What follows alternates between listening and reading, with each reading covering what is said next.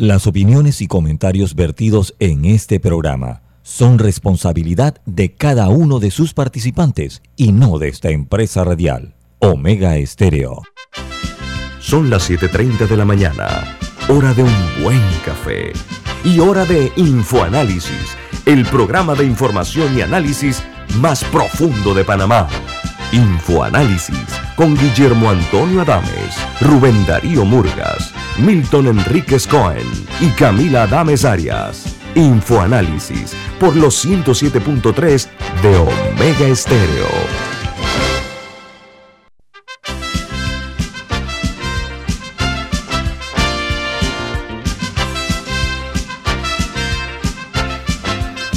Hola, buen día, bienvenidos. Esto es Infoanálisis, un programa para la gente inteligente. Hoy es 17 de febrero del año 2022 y este programa es presentado por... Por Café Lavazza, un café italiano espectacular. usted puede conseguir en los mejores supermercados, lo puede pedir en los mejores restaurantes y también puede solicitar servicio a domicilio a través de www.lavazzapanamá.com. Café Lavazza, un café para gente inteligente y con buen gusto, presenta Infoanálisis. Infoanálisis eh, se ve eh, en video a través de Facebook Live, en vivo, por supuesto. También en el canal 856 de sus televisores pueden sintonizar Infoanálisis canal 856, lo que son usuarios de Tigo. También en la app de Omega Stereo para sus teléfonos móviles o celulares eh, de la tecnología tanto Android como también de la tecnología eh, Play Store como App Store. En Turing Radio también, y el programa queda colgado, es el término tecnológico, queda colgado en YouTube. Todos los programas de Infoanálisis en video están en YouTube a sus órdenes. Bueno, vamos a dar inicio a las eh, notas que hacen primera plana en los diarios más importantes del mundo. Comenzamos en Venezuela, donde la economía de Nicolás Maduro incluye acabar con los impuestos y también con los, eh, eh, la desregulación eh, que hay ahora mismo en los aranceles, pero pretende dolarizar parcialmente la economía, lo cual es una clara señal de lo que él llama el plan Rivera. Van a dolarizar Venezuela. Mientras en Francia, una, algo inusitado, algo que yo recuerde no, no, no ha habido en los anales del deporte. Hay una figura en el fútbol francés que se llama Kylian Mbappé. ¿sí? Hay una disputa ahora mismo muy agria entre el Real Madrid, que quiere comprar sus servicios, y el PSG o PSG. Bueno, ayer el presidente Emmanuel Macron, imagínense ustedes, ¿ah? ha eh, animado al delantero Kylian Mbappé a que renuncie a, irse del PSG y que renueve con ese equipo francés y que no vaya al Real Madrid. Y saben que no únicamente lo hizo el señor actual presidente de Kylian, el, el presidente Macron, sino que el expresidente Nicolás Sarkozy también ha intervenido porque dicen todos los medios están hablando de que el señor Mbappé es el heredero de Cristiano Ronaldo y de Leo Messi como nuevo eh, jugador más importante del mundo. Imagínense ustedes la importancia que tiene para ese país Mbappé. En Brasil, al menos 94 personas han muerto por las fuertes lluvias en, eh, en la región montañosa de Río de Janeiro dice que esa se llama Petrópolis, que es la capital imperial del verano, sufrió en seis horas las precipitaciones lluviosas previstas para todo el mes de febrero. Imagínense ustedes, y hubo aludes, eh, lamentablemente perdieron la vida hasta anoche, eran 94 casos reportados, se habla de que son posiblemente más. El cambio sí, porque también hay muchas personas eh, desaparecidas y ayer estaban circulando los videos, verdaderamente fue una situación dramática la que se vivió en esta área. Eh, y, claramente eh, hace uno pensar en, los riesgos que hay. Eh, en ciertas áreas montañosas y, si se toman las previsiones y maneras que pueda haber para prevenir, para prevenir este tipo de desastres. Dicen los científicos, los expertos, que esto es parte de la respuesta del cambio climático contra los que lo están maltratando, los han maltratado. Porque lo que pasa es que, no, que no fueron solo estas lluvias. Brasil lleva reportando desde hace semanas eh, una eh, cantidad mayor de lluvia a las usuales en ciertas áreas, así que probablemente la tierra estaba saturada y fue lo que ayudó a que, a que se diera. Oiga, los Estados Unidos afirma que Rusia ha desplazado 7.000 soldados en la frontera con Ucrania. Los aliados de la OTAN creen que Vladimir Putin ha acumulado hasta 150.000 militares en la zona limítrofe con Ucrania. Y en Chile, un informe epidemiológico eh, revela que Chile ha reportado un total de 3 millones de casos de coronavirus en toda la pandemia. Eh, y hay una noticia que también es inquietante porque el Hospital Metropolitano informa eh, que la ocupación de camas en unidades de cuidados intensivos acaba de alcanzar el 100% al recibir a pacientes de las regiones. Regiones ellos llaman allá provincias, ¿no? Y también el, en Chile eh, se registraron 30.971 casos en las últimas 24 horas. En el Reino Unido, la corona británica sufre otro revés. Dice que la, la policía ahora perdón, investiga fondos del príncipe Carlos por supuestas donaciones a la fundación a cambio de eh, haberle dado o hecho favores eh, a un ah, alto personaje saudita. Eh, dice la nota que le garantizaban honores y la ciudadanía británica para este ciudadano saudita a cambio de ayudas o de dinero o de fondos que fueron a parar, como dije, pues a la, como donación a la fundación del príncipe de la corona. Por otra parte, ustedes recuerdan el caso de el colombiano Alex Saab, a quien se le catalogaba como el, el hombre que era el presunto testaferro del presidente Nicolás Maduro. Bueno, ayer eh, se dijo que el señor Saab fue informante de la DEA, de la, de la Agencia de Drogas de los Estados Unidos, de acuerdo a documentos que han sido, documentos judiciales que han sido citados por la agencia Associated Press, la AP. Dice que el millonario colombiano fue contratado por la DEA en el año 2018 para colaborar con, la administración de los Estados Unidos y que aportó valiosa información sobre los sobornos que pagó él a funcionarios del régimen eh, venezolano. Esto ayer, causó mucha conmoción. Este caso, él está ahora mismo enfrentando la justicia de los Estados Unidos, está en Miami. Ayer eh, se presentó de los tribunales, ¿no? Mientras en, ah, en Brasil, la noticia de hoy en la mañana es que Jair Bolsonaro se muestra solidario en su encuentro en Moscú con Vladimir Putin, aunque evita hablar sobre la crisis de Ucrania, pero mostró su interés por unas centrales nucleares rusas durante la visita que él eh, ha hecho en Moscú a pesar que los Estados Unidos quiso que la cancelara. Él fue de todas maneras a Moscú. Y en México, el exdirector de la DEA en ese país señaló que le da vergüenza que el ex secretario de Seguridad Pública y jefe antinarcóticos de México, eh, Gerardo García Luna, se encuentre en una cárcel en Brooklyn, eso es en Nueva York, en espera de ser juzgado por narcotráfico.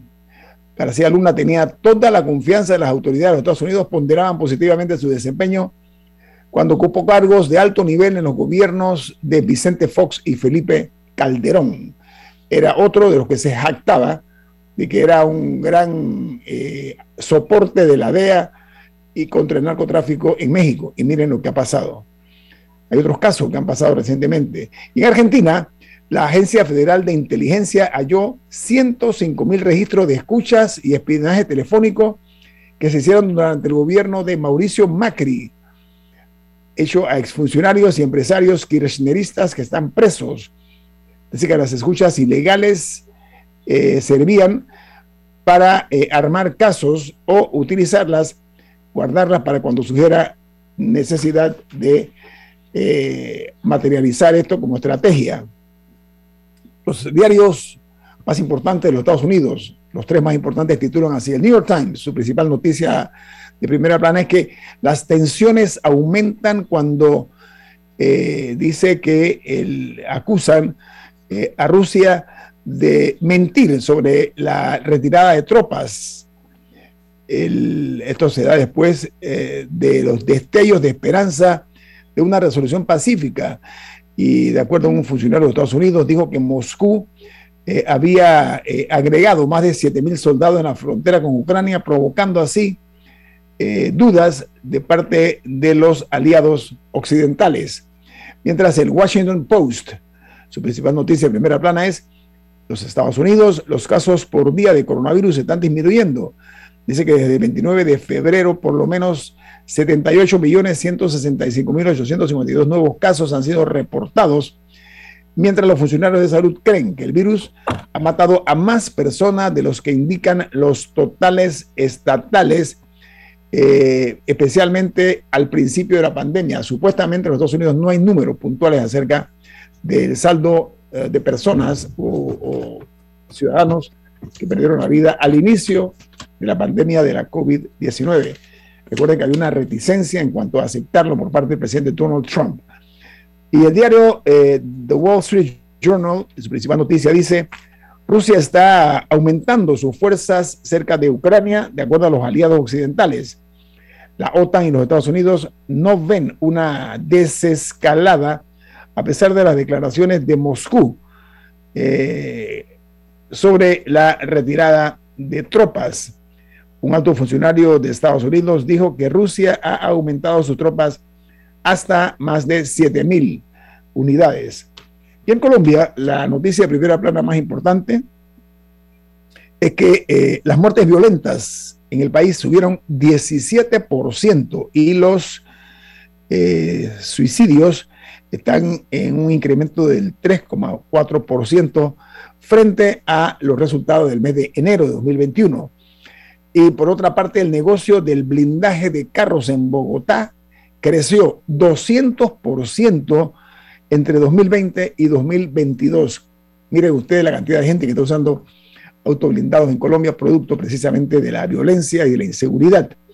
Mientras en Costa Rica, el candidato presidencial José Figueres ha pedido a su adversario Rodrigo Chacón una campaña de altura, lo cual significa respetar la democracia. Mientras el equipo de Chávez, perdón, que el que ocupó el segundo lugar en las recientes elecciones en primera vuelta, él dijo que algunos medios se prestan al juego perverso de desviar eh, la atención en Costa Rica. Y en Perú, el Poder Judicial dicta 12 meses de impedimento de salida del país contra el expresidente Pedro Pablo Kuczynski por presuntos actos de corrupción y de sobornos por parte de constructora Odebrecht en la carretera interoceánica Perú-Brasil. Se le conoce como PPK, este ex jefe de Estado peruano, eh, que está pasándola muy dura con la justicia, la punzante actividad de la justicia peruana. Mientras en eh, Honduras, la captura del expresidente Hernández, según eh, un influyente senador de los Estados Unidos, envía a otros presidentes y políticos del hemisferio, y no solamente en Centroamérica, el mensaje es de que no pueden actuar con impunidad y salirse con la suya.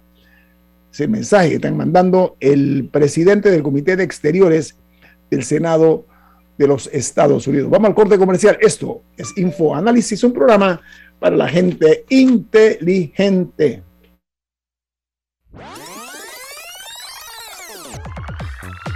Omega Stereo tiene una nueva app. Descárgala en Play Store y App Store totalmente gratis. Escucha Omega Stereo las 24 horas donde estés con nuestra nueva app.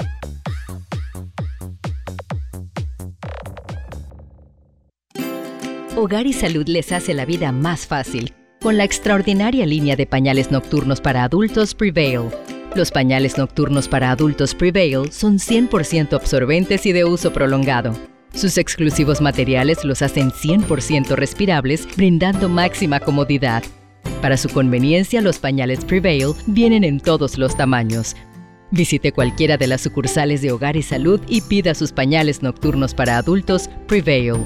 Hogar y Salud les hace la vida más fácil. Los pañales nocturnos para adultos Prevail tienen su descuento para jubilado. Ya viene InfoAnálisis, el programa para gente inteligente como usted.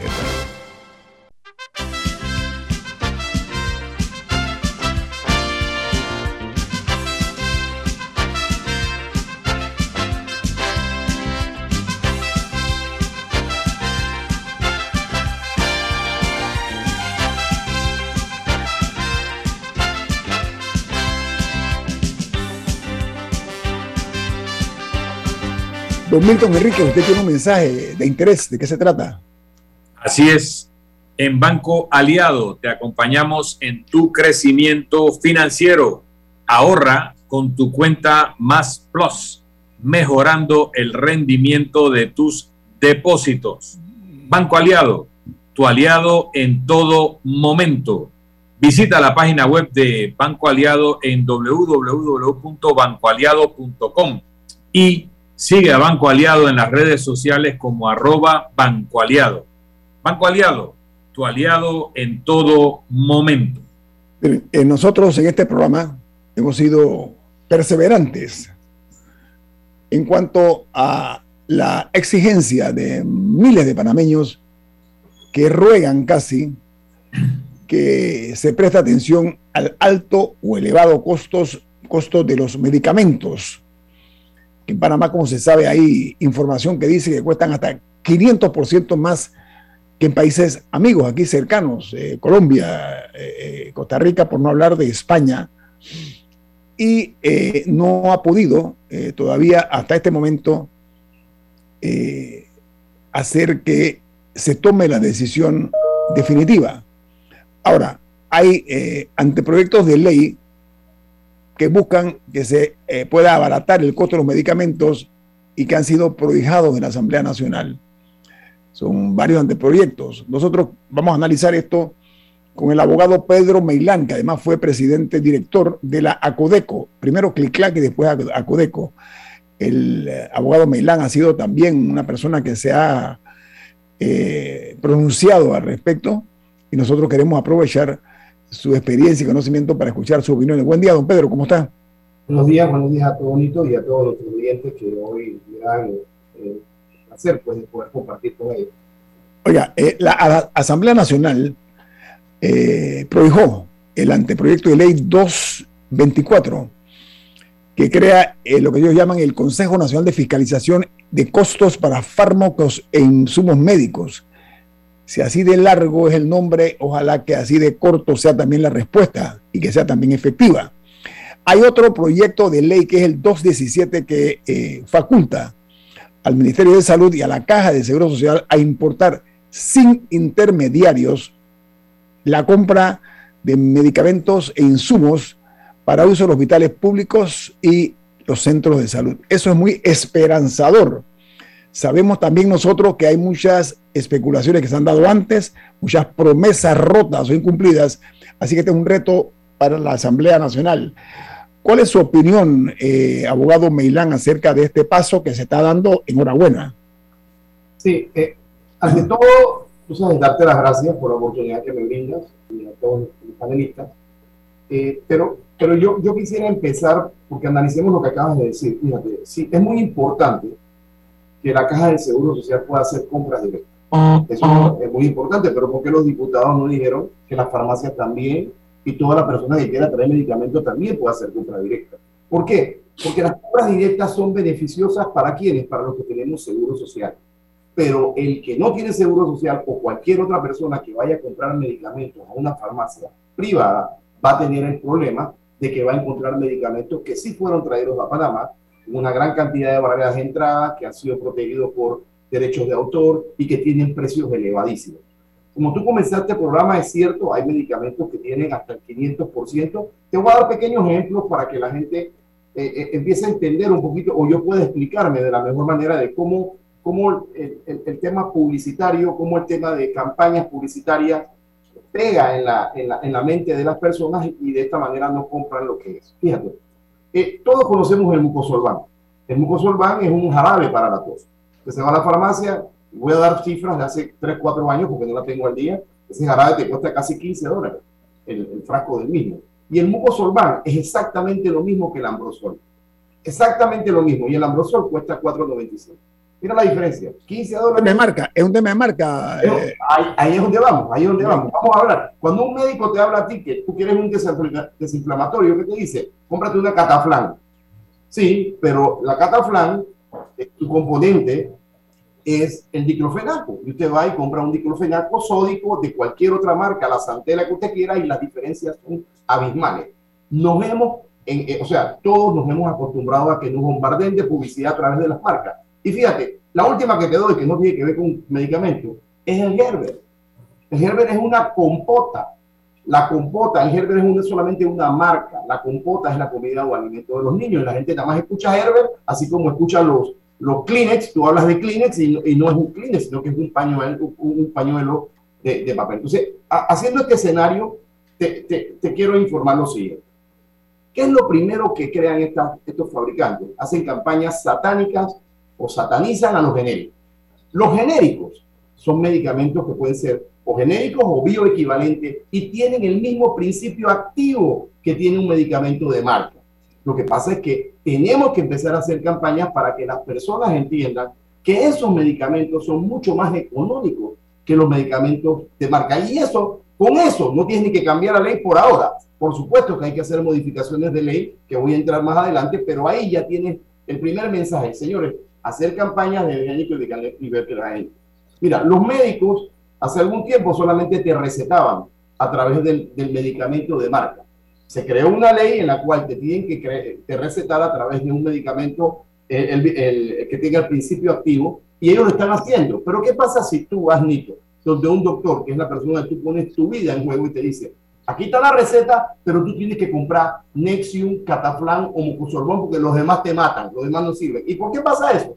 Porque las grandes, eh, eh, las grandes distribuidoras de medicamentos le venden a los médicos y los médicos le dan paseo, le dan charlas, se van de vacaciones y todo lo demás. Y e, e, ese, ese es un mecanismo que todos lo conocemos de qué se trata. Entonces, el Estado como Estado tiene que empezar a hacer campañas publicitarias, el Ministerio de Salud, para que el, ciudadano panameño sepa que las opciones de los genéricos y los bioequivalentes son opciones totalmente saludables y opciones que tienen seguridad y certeza de que no va a ocurrir nada. Eso, eso no se está haciendo.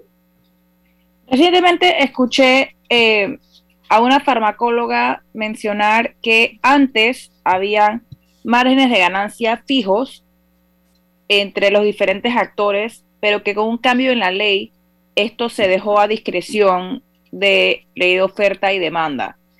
¿Cuándo se dio ese cambio y cuál y, y cómo cambió un poco la situación cuando esto sucedió? No, no mira, recuerda algo hace algún tiempo, yo, yo, no recuerdo si fue en el año 2000, 2003 o 2004, no recuerdo exactamente, no, recuerdo qué año, sé que Valmina Herrera era diputada y se creó la famosa ley de medicamentos. Todo el mundo habla de regulaciones y demás, y esa ley tiene una regulación que tiene que ver con algún tipo de margen que desde un inicio, yo me acuerdo que la CRICLAC le informó que eso no iba a dar resultados, porque el problema no está ahí, Camila el problema de los márgenes de ganancia. Si, tú puedes establecer márgenes de ganancia, pero tienes que tener mucho cuidado con el desabastecimiento. Porque cuando tú es que eso es parte de la pregunta. O sea, si, ¿cómo cambió la situación? Si es que eh, antes había un, tema de desabastecimiento y luego ya no lo hubo, o, si, o si todo se mantuvo igual. No, en un momento se, dio la misma crisis que estás viendo actualmente, ocurrió en esos años con Balbini los Herrera, los diputados se alborotaron, se hizo una, como siempre, se hizo un escándalo público y salieron con una ley de medicamentos diciendo aquí se va a resolver el problema y nunca fue cierto, porque hubo advertencia de que eso no iba a resolver el problema y por lo regular lo que entra a la asamblea nunca sale idéntico. Por eso es que yo insisto, insisto, lo primero que tenemos que hacer es crear en la mente del ciudadano que existen otras opciones sustitutas que son mucho más económicas. Mira, yo te voy a dar un ejemplo. Mi mamá estuvo en cama ocho años. Y cuando yo empecé a comprar los medicamentos que me recetaban los médicos, que eran todos de marca, yo gastaba 500 y pico de dólares mensuales con mi mamá. Y yo cambié esos medicamentos a medicamentos genéricos y costaban ciento y pico dólares, 200 dólares. Y te estoy hablando, mi mamá murió hace 6, 7 años.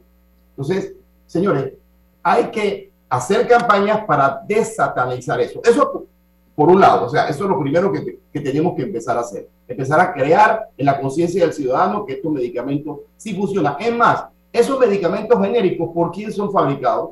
Por los mismos, por los mismos fabricantes que hacen los medicamentos de marca. Lo único que el medicamento de marca está protegido por una patente de, o una licencia de autor. Y eso, eso es parte del asunto. Ya hay muchos estudios de la UNTAC, hay muchos estudios a nivel mundial que dicen que hay que ver cómo se hace con ese tipo de, exclusividades que se le dan a las patentes, sobre todo con enfermedades terminales. Y, ahí eh, empiezo a decir, ¿cuál es, cuál es Pedro, Pedro, porque nos quedan unos minutos, yo me voy a tener que retirar a las 8 y agradezco tu participación. La gran excusa de las farmacéuticas para cobrar lo que cobran son los millones, cientos de millones y miles de millones que ellos invierten en investigación. Incluso en el tema ahora de las vacunas, eh, se invirtió una enorme cantidad y que se venía invirtiendo en la nueva tecnología desde antes, el RNA mensajero. Pero en el caso de las vacunas, muchos estados y organismos internacionales financiaron investigación. ¿No sería más económico para nuestras sociedades que los estados o los organismos internacionales que agrupan a estados reembolsen las investigaciones exitosas y compren esas eh, licencias de forma tal que se puedan abaratar los medicamentos, o por lo menos aquellas que están por caducar, que le falten unos cuantos años para caducar, pues que compren el saldo de ese, de ese derecho y tengamos acceso a medicamentos más económicos a nivel mundial. Sí, Mito, e, eso podría ser una buena idea. La, la respuesta es sí, pero si yo como Estado lo compro, yo voy a abrir la fórmula para que entonces todas las empresas que están dentro del Estado puedan fabricarlo, porque eso es lo que sí. a los costos. Claro, por eso hay que darle... O, o, a nivel mundial, si lo hacemos a nivel de, de organismo internacional, es todo el mundo pone algo y el organismo es el que pone. Ahora, toma en cuenta que toda esa investigación que hacen esas empresas eh, deben ser deducibles del impuesto sobre la renta.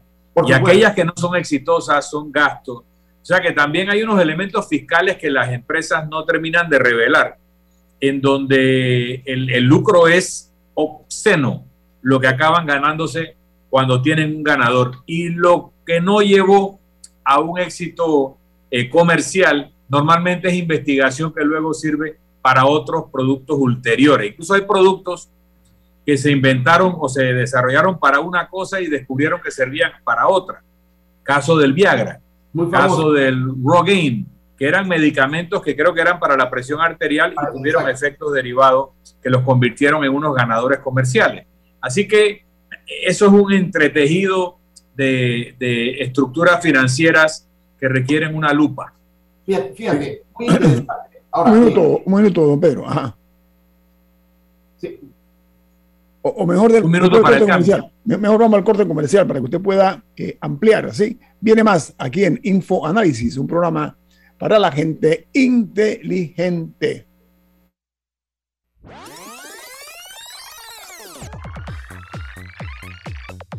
Omega Stereo tiene una nueva app. Descárgala en Play Store y App Store totalmente gratis. Escucha Omega Stereo las 24 horas donde estés con nuestra aplicación 100% renovada.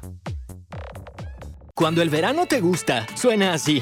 En 50 metros llegas a la playa. Dale like a Claro y cámbiate a un plan postpago con ilimitada de C30 y llévate un equipo gratis. Dale like a todo lo que te gusta con Claro. Promoción válida del 15 de enero al 30 de abril de 2022. Para más información visita claro.com.pa.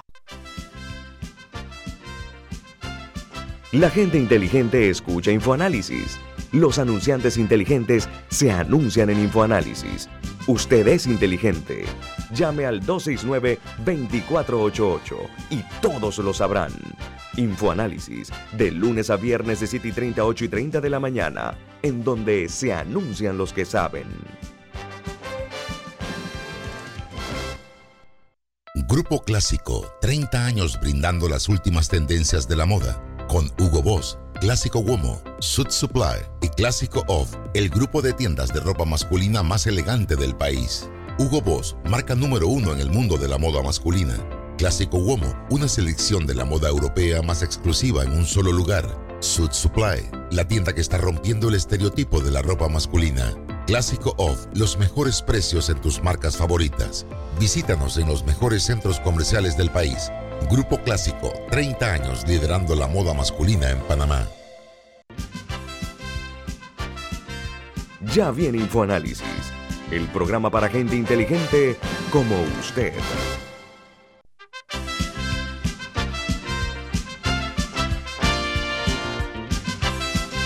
Bueno amigos, eh, continuamos platicando con el abogado Pedro Meilán, exdirector de la Codeco, primero con la CLICLAC y después con la Codeco, acerca de la aspiración que tienen miles de panameños de que se logre el abaratamiento de los medicamentos en la República de Panamá, que es obsceno en el marco de las ganancias que reciben o que perciben los grupos de poder económico interesados o involucrados en el tema.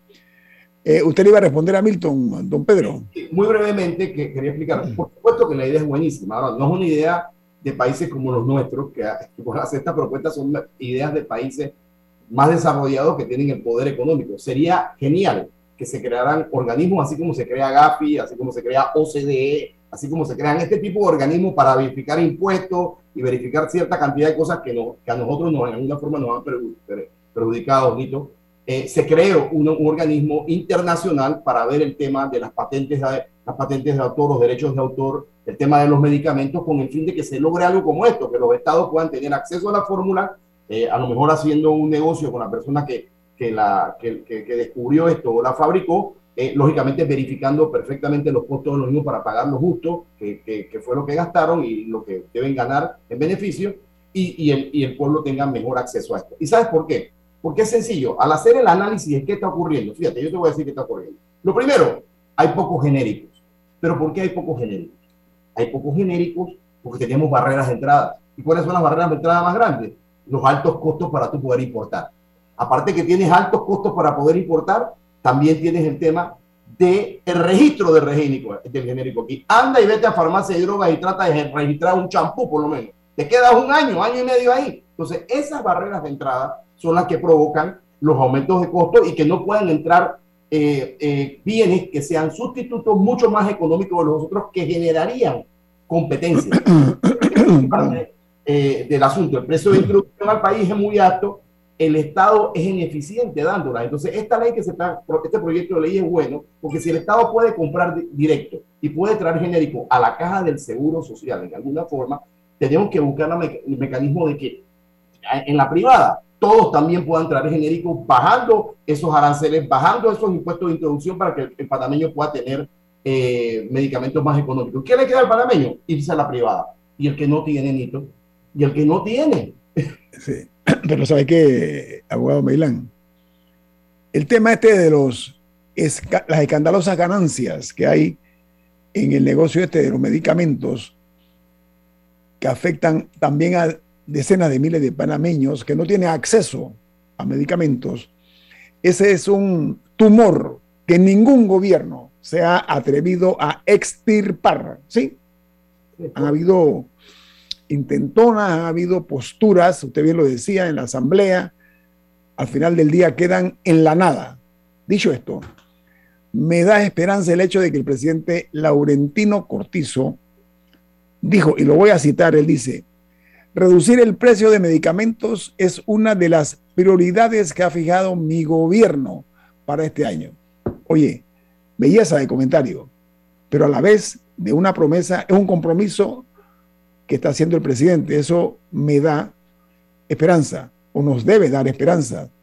El problema es que eso tiene que estar en la asamblea, que hay estos anteproyectos de ley, pero que sabemos nosotros, en base a los resultados, ¿En qué terminan? Eh, eh, de acuerdo a su experiencia, abogado Meilán, el compromiso adquirido por el presidente, porque cuando un presidente habla, se compromete, todo lo que dice no es cualquier ciudadano.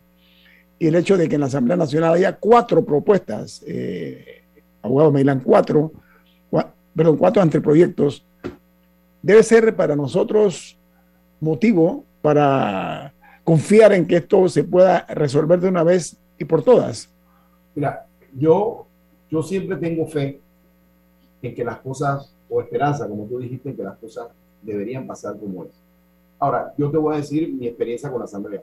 Las veces que entra algo ahí, no sale como entró. Ese es el primer problema que tengo Y a mí nadie que me venga a decir, así como se está tratando de promover una ley de medicamentos en la cual el pueblo pueda adquirir dinero, eh, medicamentos más económicos, así mismo las empresas que venden caro están allá adentro en la asamblea viendo cómo negocian y viendo cómo arreglan a que sea más, eh, ¿cómo te digo?, más dócil, más suave la ley y que se emparapete algo con el fin de que la gente piense que se arregló y quedemos igual que hace 10, 15 años que se hizo el mismo escándalo.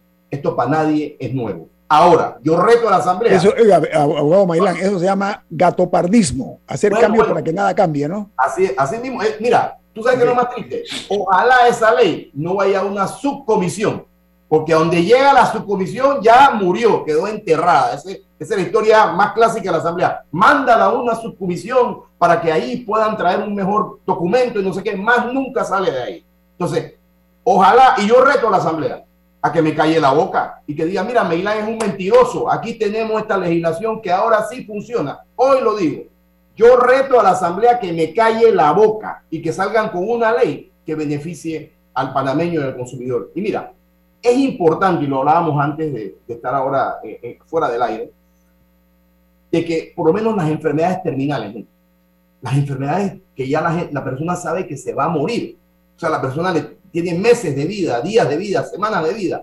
Son cuidados paliativos. Claro, ¿cómo es posible que nosotros no podamos tener una regulación? Mira, yo soy anti-regulaciones, pero la historia ha demostrado que es imposible conseguir esos medicamentos más económicos. Entonces, ese tipo de enfermedad, ese tipo de situación, tenemos que ver si no se puede resolver a través de la libre oferta y demanda, a través de las regulaciones que se van a hacer, que se regule totalmente. Al igual las enfermedades de alta mortalidad. Nosotros tenemos los índices, o sea, la Caja del Seguro Social, el Ministerio de Salud, no solamente aquí a nivel nacional, a nivel mundial, saben cuáles son las enfermedades de alta mortalidad. Y ese tipo de enfermedades como las enfermedades cardiovasculares, las enfermedades sobre el azúcar, que, que tiene que ver con la diabetes, ese tipo de enfermedades también, si los medicamentos no bajan, tenemos que buscar un mecanismo para que los mismos sean más económicos. Pero, hay, hay aparentemente como dicen, voy a, voy a parafrasear, ¿no? Una luz al final del túnel, digo aparentemente subrayado. ¿Por qué razón? Porque dentro de los anteproyectos de ley que se mencionan, la parte eh, que se expresa las ideas suena interesante. Le voy a decir porque tomo uno. Eh, por ejemplo, eh, dice que ya ha sido prohijado, que es el 208. Lee así, dice, han dejado que empresas farmacéuticas practiquen el oligopolio y que cuatro de cada cinco empresarios se han puesto de acuerdo en poner el precio que les da la gana. Música para los oídos de muchos. El problema aquí es que se materialice conforme a eso que está ahí y no se los cambios posteriores, que esa es la preocupación, ¿no? La primera pregunta, esa es una exposición de motivos, lo más, lo más, lo más, probable. Pero si sí esa persona que hace ese proyecto cree que hay oligopolios o prácticas monopolíticas porque no presenta la denuncia en Acodepo. Recuerda algo bonito, los monopolios pueden ser, o sea, pueden existir prácticas monopolíticas en las cuales son, ilegales, pero los monopolios pueden ser legales.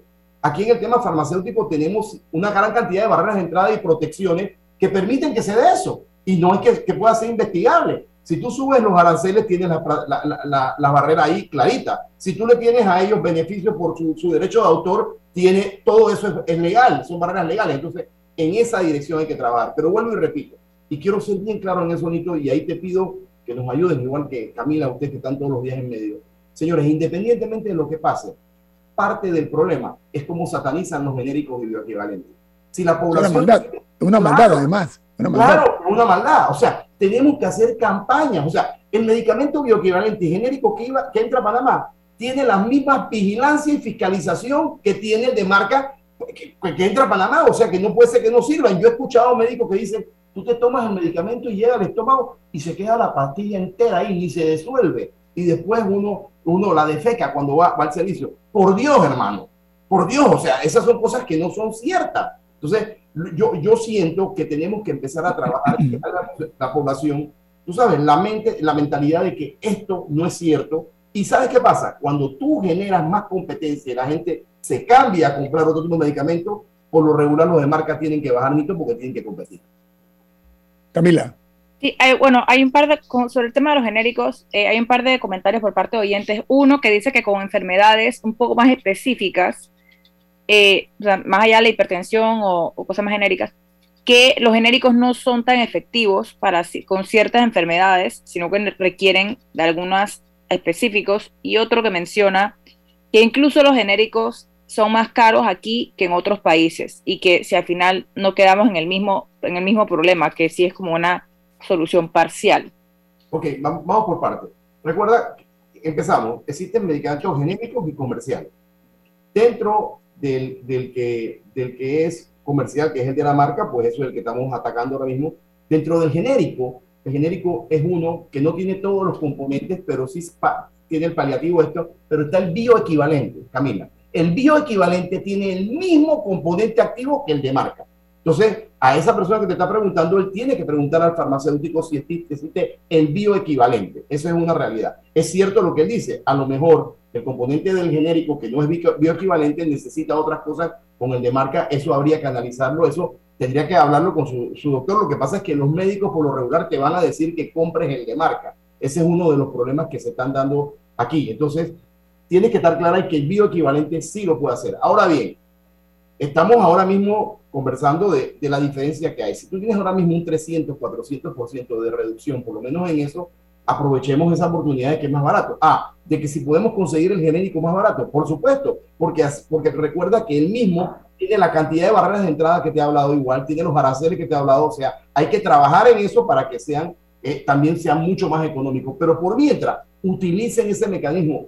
Mi mamá, yo soy hijo único, Camila, yo soy hijo único y yo tomé esa decisión y mamá estuvo conmigo todo el tiempo y no hubo ningún tipo de cambio. O sea, el medicamento genérico bioequivalente funciona. Y tú vas al, mira, si tú vas, hazte la prueba, vayan allá. Vayan y pidan una pastilla que no sea Nexium. Me podría dar un genérico de omeprazol y te van a sacar como siete marcas. La Santé, no sé qué, una cantidad a diferentes precios, precios supermódicos, precios de mitad de precio y precios altos, dependiendo de lo que tú quieras anda, ve y pide diclofenaco. Te van a sacar una cantidad de marcas de diclofenaco. Ah, no, pero ¿qué te quiere vender el farmacéutico? ¿Qué te receta el doctor? El cataflán. Porque él quiere que compres el cataflán. O te receta el Nexium, que la pastilla te vale dos y pico, tres dólares casi. Entonces tú compras un diclofenaco y la pastilla, hay unas pastillas de diclofenaco que valen 50 centavos, 25 centavos. Entonces ahí están las diferencias. Oiga, abogado Milán, yo sé que usted tiene un compromiso, sí, pero no quiero desaprovechar la ocasión que está usted esta mañana con nosotros para referirme a un acto, una gestión que usted inició y fue que usted eh, realizó una denuncia eh, de bien oculto contra eh, Panama Ports. Muy pocos abogados en este país se atrevieron o se han atrevido a tocar ese tema. Y es una pena. Usted no es que se atrevió, sino que usted, me imagino yo que por razones propias de un ciudadano responsable, se refirió a eso. Nosotros en este programa también fuimos críticos severos y consistentes del contrato con Panama Ports. Y lo vamos a seguir siendo por siempre. Es una cuestión de principios y nada más. Yo quería regreso, eh, si me da unos cuantos minutos, usted decida cuántos minutos, que nos amplíe acerca de esa situación que se presentó en uh, Panama Ports, que usted hizo esta denuncia de bien oculto, eh, porque la idea era recuperar los dineros que no se hayan pagado por dividendos. Esa es la razón que usted esbozó. Entonces, eh, si me permite, al regreso del corte comercial, una ampliación de eso, porque creo que vale la pena que se conozca de esa postura que usted adoptó. Sí. No solamente eso, Nito, yo rechacé cobrar el porcentaje. Bueno, vamos, vamos al corte comercial a que usted lo amplíe. Viene más aquí en Info Análisis, un programa para la gente inteligente. Omega Stereo tiene una nueva app. Descárgala en Play Store y App Store totalmente gratis. Escucha Omega Stereo las 24 horas donde estés con nuestra aplicación totalmente nueva. ¿Les suena esto? Ofertas, pedidos, facturas, órdenes de compra, entrega, contratos, recibos, etc. Los documentos importantes están ahí, en algún lugar. Ojalá supiera dónde y cómo encontrarlos cuando realmente los necesita, sin perder tiempo. Ha llegado la hora de la gestión documental electrónica. Los documentos se escanean y guardan digitalmente de forma automática y centralizada. Llámenos al 209-4997 para un demo sin compromiso. Solutexa, expertos en digitalización y gestión documental. Ya viene InfoAnálisis, el programa para gente inteligente como usted.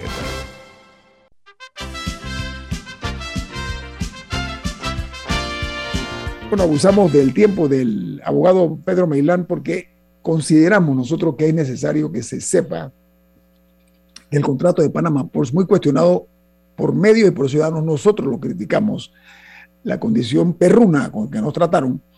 Eh, usted decía, eh, don Pedro Meilán, que solo habían pagado un millón de dólares en dividendo por una parte y que no habían pagado dividendos en 20 años siendo socios del gobierno panameño. Y por eso usted, entre otras cosas, eh, hacía la, la, denuncia de bien oculto contra Panama Ports para que Panamá recuperara esos dineros. ¿En qué ha quedado eso y cuál fue el fondo de su denuncia, señor Milán? Bueno, el, final, porque por temas de tiempo, el final es que la Corte, eh, primero que el, el, que decide este, estos temas es el Ministerio de Economía y Finanzas, ellos negaron, negaron la demanda y yo me fui a la Corte y la Corte olímpicamente lo que me dijo fue, hey, el Ministerio de Economía y Finanzas es el que tiene la potestad de poder decidir sobre eso y eso murió ahí. Pero fíjate que la historia me dio la razón.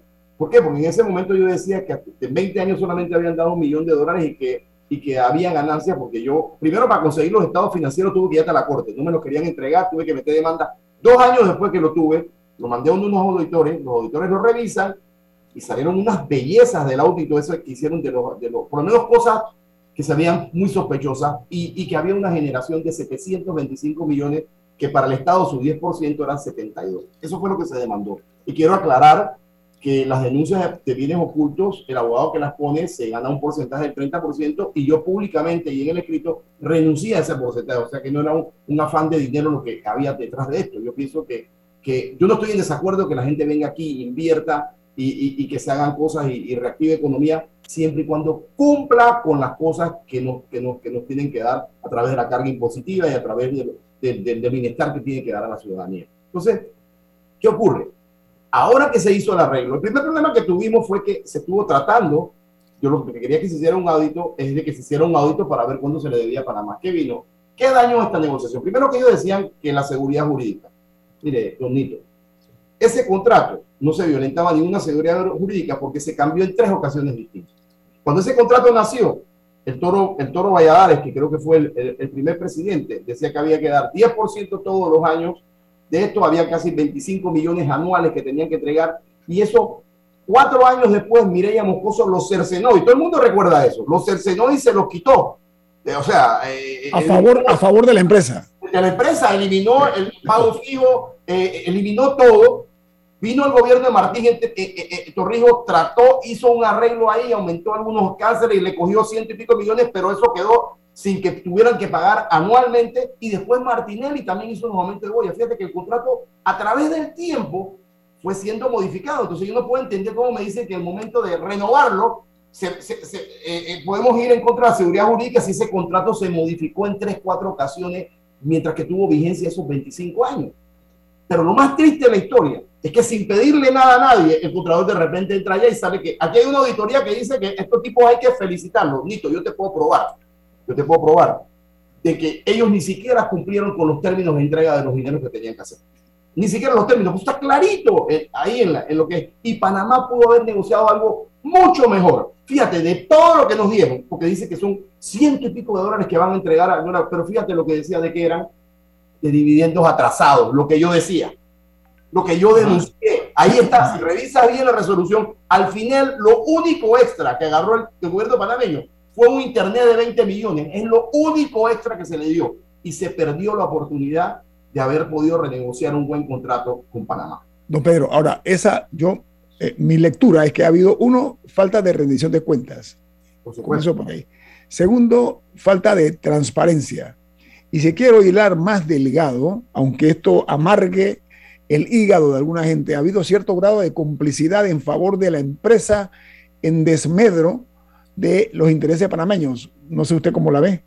Ya, mire, tú disculpa, me voy a meter, no con tu gremio, pero sí de dónde vienen los ingresos de tu gremio. Yo quiero que tú me expliques, tú eres no solamente, tú eres inteligente, por eso que estás en infoanálisis y es tuyo. Yo quiero que tú me expliques ah. cuál es el grado de necesidad de hacer la cantidad de publicidad que hace Panamá por que no le van a generar un solo cliente en la República de Panamá con esa publicidad que nos cuesta a nosotros un dólar de cada día, porque todos esos gastos que ellos tienen en publicidad, nosotros como Estado estamos pagando un dólar, porque tenemos el 10% de un dólar de cada 10 dólares. Esa es la realidad. Entonces, hay un desmadre de publicidad. Yo creo que a mí me expliquen por qué Panamá por vendió todos los bienes y después los alquiló. Yo quiero que a mí me expliquen el tema de Serviestiva, que ahora mismo está ahí, que, todo eso son gastos indirectos que se van incluyendo, en los cuales nosotros eh, como Estado empezamos a perder porque son costos elevados que cuando venga la repartición no nos va a tocar mucho menos. Entonces hay una cantidad de cosas en ese, en ese contrato que yo espero que así como pasaron los primeros 25 años, encontremos presidentes de aquí hacia adelante que lo puedan sentar nuevamente cuando se den cuenta de que hay cosas que no se, no se hicieron. Ellos han, ocultado, ellos han ocultado ganancias durante años, lo que usted está diciendo, don Pedro. Eso es lo que a mí me arrojó de, de lo que hicieron estos profesionales, de que había una cantidad de actuaciones de ellos que denotaban que no eran actuaciones, eh, ¿cómo te explico?, eh, eficientes para generar más ingresos, sino que eran actuaciones que generaban más gastos. Y al generarse más gastos, Nito, ¿quién es el que sale perjudicado? Los accionistas. ¿Y quiénes son los únicos accionistas? Ellos y el Estado panameño. Entonces, socios, socios. Claro, socios. ¿Dónde está la persona que tiene que está en la Junta Directiva de Panamá? ¿Tú la conoces? ¿Tú la has escuchado alguna vez hablando algo? todo el mundo calladito, aquí nada habla, una asamblea legislativa muda totalmente, pero bueno, eh, eso es Panamá y ese es el temor mía con la ley de medicamentos también. Ese es mi temor con esta ley de medicamentos, de que entre ahí a una cosa, haya diputados con buena intención, pero donde se empiecen a mover estas personas que manejan eh, los hilos de las cosas, salga una cosa totalmente distinta. Oiga, don Pedro, usted hizo una pregunta que tenía que ver con nosotros los medios. Yo no acostumbro a darle la espalda a preguntas necesarias, pero más valientes, atreverse a decir eso. Digo públicamente lo siguiente, nosotros aceptamos durante un mes publicidad de Panama Ports y adivine qué, ahí están las grabaciones, no escampó nuestras críticas violentas en cuanto a el mal eh, eh, que representaba el hecho de que Panamá dejaba de ganar o dejaba debajo de la mesa dinero por la cobardía, la cobardía de algunos, la falta de identidad con los intereses del país. Después de eso, nosotros dijimos, ¿sabe que Nosotros no aceptamos su publicidad. Lo digo públicamente para que se sepa. En nuestro programa, en Infoanálisis ni en el noticiero Mega Estéreo. Esa fue la posición de nosotros. Y es, y es eso, eh, nos sentimos muy complacidos de mandarle el mensaje de que el hecho de que se anunciaran aquí durante menos de un mes no era que compraban la línea editorial del programa, para que sepa, don Pedro. Yo, el resto de las empresas, hay libertad de empresa, yo no me meto en eso, pero para que sepa. Sí, no, no, Nito, a lo mejor me expliqué mal y es bueno que lo aclare. Yo cuando el tema ese, no era por el tema de la gente que le, que le vende publicidad. No, ese no es el problema. Porque también las televisoras venden mucho. Hay un canal de boxeo, hay, hay un millón de cosas que tienen. Yo, mira, hay un programa de boxeo que cada asalto, yo no sé cuánto cuesta eso. Cada asalto, asalto, yo no estoy hablando de cada, cada asalto sale ahí mencionado Panamá por. Yo no estoy hablando de la posición que asuma los programas de televisiones o la radio, porque también dan oportunidad. A mí los canales de televisión me dan oportunidad a que yo exprese mi opinión con respecto a ese contrato. Yo estoy hablando de Panamá por como Panamá por. Yo quiero que ellos me expliquen, que me expliquen, y por eso te pregunté, ¿la publicidad para qué es? La publicidad es para tú generar clientes, para tú generar ingresos para atrás. Eso debe tener algo que te genere algo. ¿Cómo tú te gastas esa millonada de dinero en publicidad si tú sabes que aquí ni en radio ni en televisión tú vas a agarrar un solo cliente? Los servicios de Panamá por no se cogen en Panamá. Pues, si tú me dices que tú te gastas una millonada de dinero allá en Alemania, en Hamburgo, te la levantas allá en, en Holanda, allá donde están los, los puertos, ¿no? Los puertos. los puertos, yo te puedo entender eso. Pero aquí, entonces no tiene ningún tipo de razón. Yo no sé ese dinero ese gasto, a qué viene y por qué viene. De eso Oiga, antes que se me olvide, se nos va el tiempo, la asignación de gastos es un término, para mi juicio, un poco ambiguo que tiene muchas lecturas. ¿Cuál es su interpretación de esa figura de asignación de costos sin dar mayor explicación ni detalles? ¿Sobre quién? Sobre Panama Ports. Panama Ports. Por, eso te digo, o sea, ellos en la, por ejemplo, ahora mismo en el debate, si abren los medios en las dos últimas semanas, hay un tema de servietivas.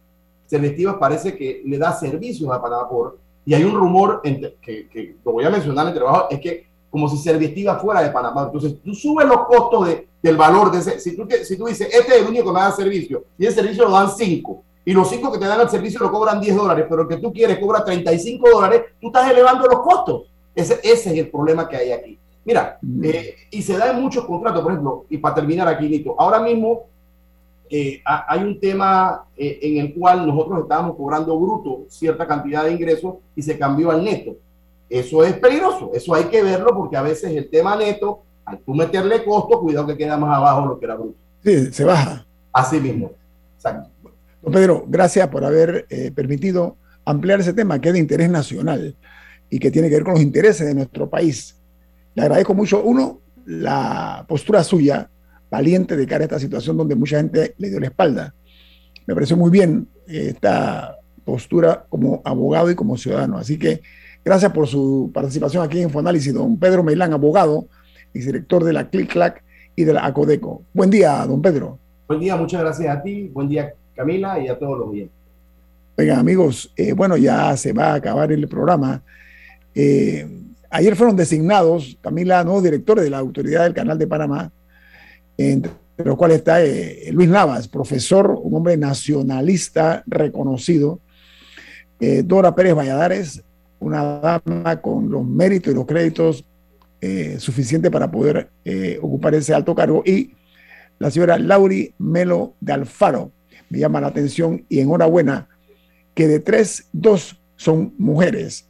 Son una ah, situación que hay que reconocer, mujeres todas profesionales eh, y con, ah, como dije, elementos más que suficientes para estar en ese alto cargo. Así que enhorabuena, saludo yo esto, no sé usted qué opina, Camila, en un minuto. No, no tengo mayores comentarios. Bueno, adivinen qué. Nos vamos. Camila, ¿quién despide Infoanálisis?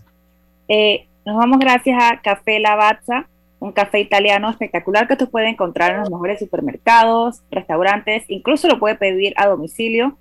Eh, café Lavazza, un café para gente inteligente, presentó Infoanálisis. Nos vamos y nos vemos. Hasta mañana. Ha finalizado el infoanálisis de hoy. Continúe con la mejor franja informativa matutina aquí en Omega Estéreo 107.3, Cadena Nacional.